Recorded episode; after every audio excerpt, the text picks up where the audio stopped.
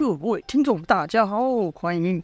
应该说，感谢大家又回到了小破盖了自己的故事自己说的时间。今天继续为大家讲《小作墨者为王》这部长篇武侠小说啊。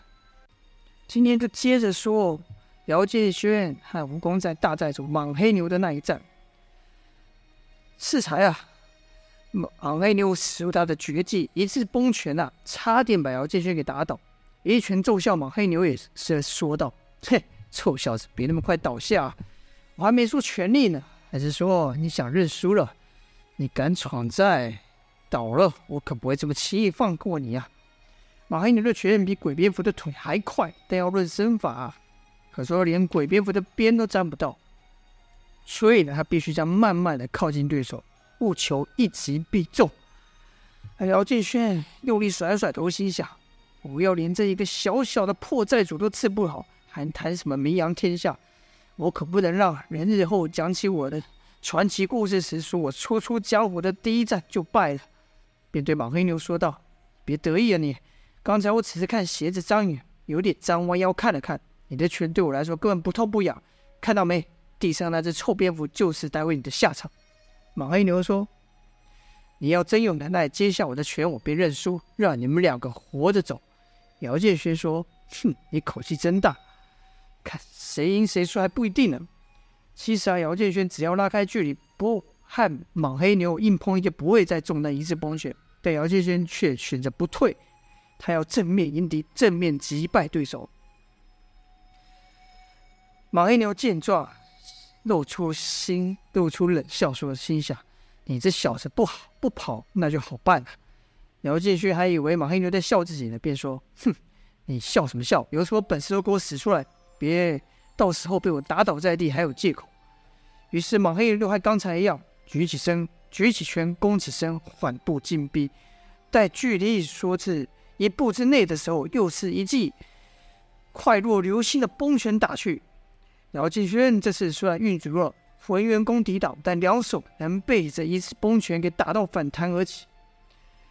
这以掌接招，再卸掉对方劲力的方式啊，本是姚建轩最拿手的，但却接二连三的失利。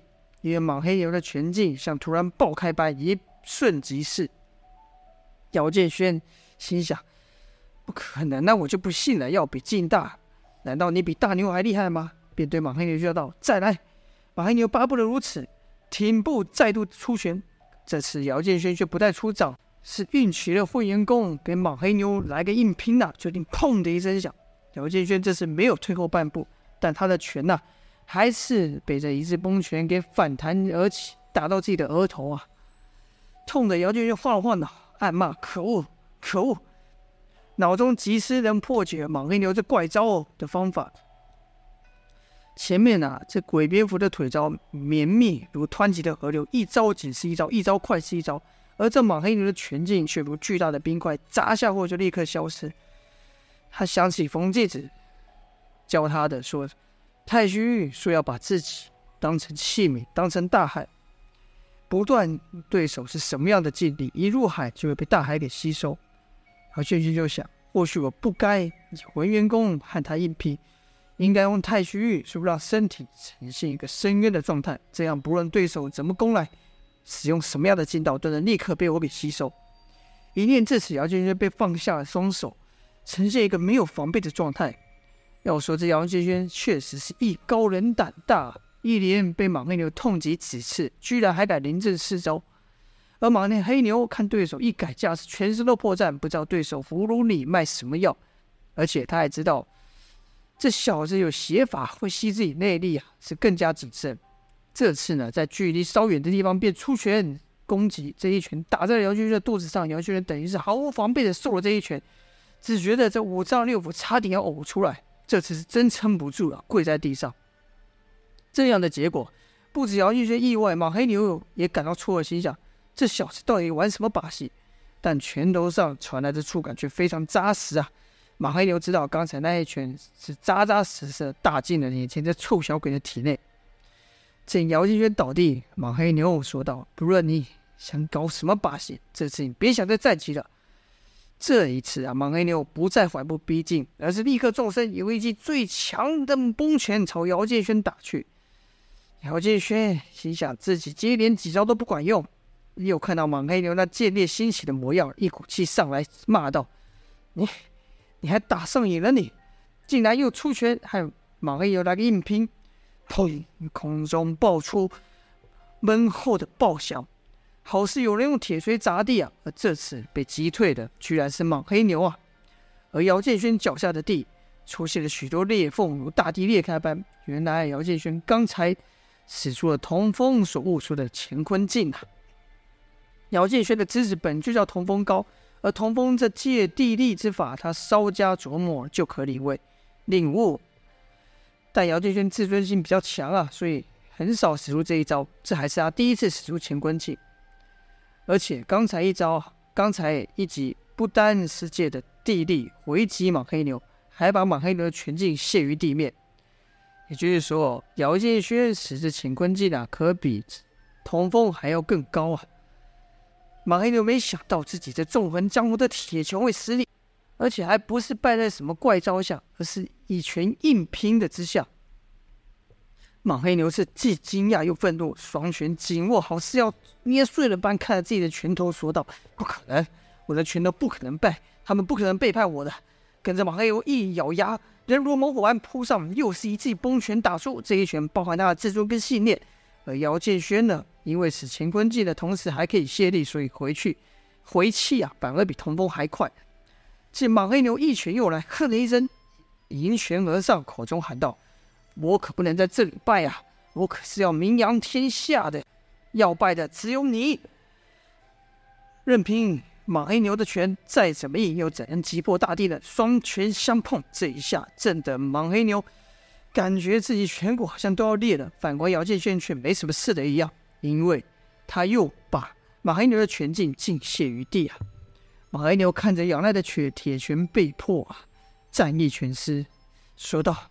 是我败了，姚建轩却因为凭着同风悟出的乾坤镜才获胜，心里也没有很高兴，说道：“哼，这结果我早和你说过了。”马黑牛不解问道：“你怎么可能使出这么强的拳？”姚建轩说道：“凭你的资质啊，跟你说也是浪费。”见马黑牛呆愣在原地，看着自己的铁拳，一脸黯淡。姚建轩居然同情了起来，说道：“其实啊，你也不差了。”可惜啊，你遇到的是我，打败了马黑牛。姚建轩就想抽身去帮童风，这一转头看，刚好看到童风败了铁螳螂。姚建轩不禁赞道：“好死敌，没想到你还有这么厉害的招式，怎么从前没见你使过？”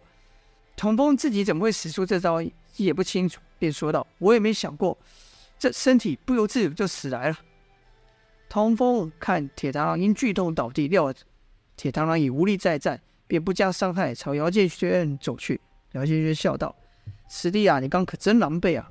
童风则说：“师兄，你倒地两次，我有看到呢。”两人忍不住都笑了起来。毕竟这是两人出新手村的第一战，旗开得胜，自然开心了。可这时童风想到：“哎，不对啊，不是还有个女寨主吗？”姚建轩说：“对啊，自从我们和对方交上手后，就没看到他了。”童风说。他该不会去搬救兵了吧？姚建勋不以为意的笑道：“四个寨主被我们打倒三个，他还能去哪找救兵呢？”正此时，一个温柔妩媚的声音说道：“你们在找我吗？我在这呢。”这声音闻之令人骨酥啊！两人就循声找去，到了一个院子内，院内有一房，里面充满了紫色的烟雾，而在烟雾中有一个妩媚诱人的身影。正犹豫的时候，那声音又道：“进来吧，外面三个大男人都被你们摆平了，难道还会怕我这样一个弱女子吗？”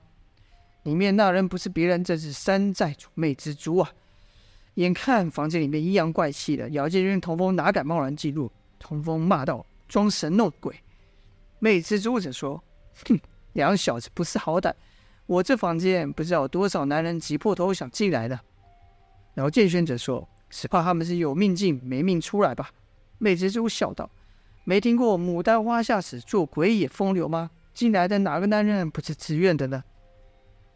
姚建轩说：“那也就是说，我们不进去，你也拿我们没辙喽。”一阵风把里面的烟雾吹向屋外，让人暂时的看到屋内的情况。就看魅之蛛啊，半露酥胸，以极为诱人的姿势坐在床上，对良子说道：“每个人都得臣服在我魅之蛛之下，你们也不例外。”适才屋内那阵风吹来，二子只觉得气味说不出的好闻啊！再看魅之蛛的身材，那妩媚诱人的身材，两人不禁咽了一个口水，不敢答话。魅之蛛又说：“什么不敢进来呢？难不成你们真怕我这一个手握伏击之类的女子吗？”姚建勋说：“哼，谁管你那里有什么古怪？我们可不是笨蛋，根本懒得理你。师弟，我们走。”话音刚落，一股劲风袭来，从烟雾中突然抛出一步，缠住了通风的手。与此同时，魅蜘蛛说道：“你们这样拒绝人家的好意，也未未未免太伤人家的心了吧？”童风未怕，未恐被魅蜘蛛扯进去。扯进屋内，就便使力往外拽。原本想另一端的魅蜘蛛必会出力抗衡，哪知道这一实力根本没有任何相抗之意，魅蜘蛛反而借这一力朝两人飞来。童风本想出手拍向魅蜘蛛，但手刚举到一半就不动了。魅蜘蛛娇嗔道：“你这小子真坏，口里说不爱，但手上却想占便宜。原来……”刚才那布啊，射射出来是魅蜘蛛的衣服啊，也就是说，刚才魅之蛛飞过来的时候，身上的是属于半裸露的状态，而且魅之蛛身上还不断散发出淡淡的烟雾。童风闻言，赶忙把手上布解下，说道：“你别胡说，我我才没有那个意思。”同时，两人低头看地啊，不敢看着魅之蛛的身体。姚建勋还骂道：“你你快把衣服穿上，这成这成何体统？”魅之蛛则轻佻着说：“那我该怎么样呢？不如你跟我说说吧。”姚建轩则低声对童风说道：“这女人太恶心了，她不把衣服穿好，我们替她穿。”童风则说：“那那怎么穿呢？”姚建轩说：“我们找个绳子，再拿个麻袋把它装起来，不就好了？”说罢，两人就要往外跑，可突然就觉得天旋地转、摇摇晃晃的，踉踉跄跄的说道：“哎，这这房子怎么晃得这么厉害？”童风也说。这这门怎么变了？好像两个，哎，不对，四个。我们从哪里进来的？魅蜘蛛正此时说道：“哎呀，你们男人呐，不论老的小的都一样，老爱装的一本正经，但遇上我之后就不一样了。毕竟啊，这世上还有什么东西比我更能让人忘记忧愁呢？”说着，魅蜘蛛玉掌一翻，手上是一颗无忧丸呐。原来魅蜘蛛虽然也会武功，但他不爱与拳脚取胜，他善使一身一身勾魂摄魄的本领，让对手服服帖帖的甘愿为他卖命。当他看到姚俊轩败了鬼蝙蝠时啊，就立刻回自己的房中取药。这个药是膏状的，这浓度较一般的无忧丸更高。魅之蛛呢，则将其涂在皮肤上，运用内力把无忧膏化成无忧烟。这无忧烟和无忧丹不同，是效果力竭，虽说效果没有无忧丹持久，但这片刻的功夫就已足够了。加上童风和姚建轩看到妹之叔的身体，也是心跳加速啊，心下砰砰的跳，不知不觉这毒烟就吸多了。眼看二子中招了，妹之叔不疾不徐的朝两人走近，伸出玉手捧住姚建轩的脸颊。姚建轩赶忙说道：“你你想干什么？”妹之叔说：“哎呀，上天赐给我这么英俊的小子，我不好好仔细的看看，怎么可以呢？”魅之蛛本来就生得好看，但双眼更会诱人，两颊带窝，兼具成熟的魅成熟的魅力和少女迷人的姿态。童风、姚建轩哪有遇过这样的对手，顿时不知所措。魅之蛛看我姚建勋，又看看童风，似笑非笑的说道：“你们说啊，生的是不是很好看呐？”此时两人呐、啊，都已被无忧吸入不少无忧烟，神情恍惚啊，只能痴痴的回道：“好看，你你好看。”妹蜘蛛又问道：“那你们两个人愿意为我而死吗？”两人都说了愿愿愿意。妹蜘蛛则露出不舍的表情，说道：“你说你们不来捣乱，该有多好啊！”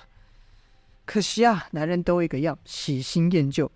你知道怎么才能挽留住男人的心吗？那就是让他们一睡不起，这样就能永远留住他们。说话时，魅蜘蛛握着沾着满毒药的小刀，附耳在姚建勋的耳边说道：“你们只要记住我美丽的一面就够了。”好了，这就是本章的内容了。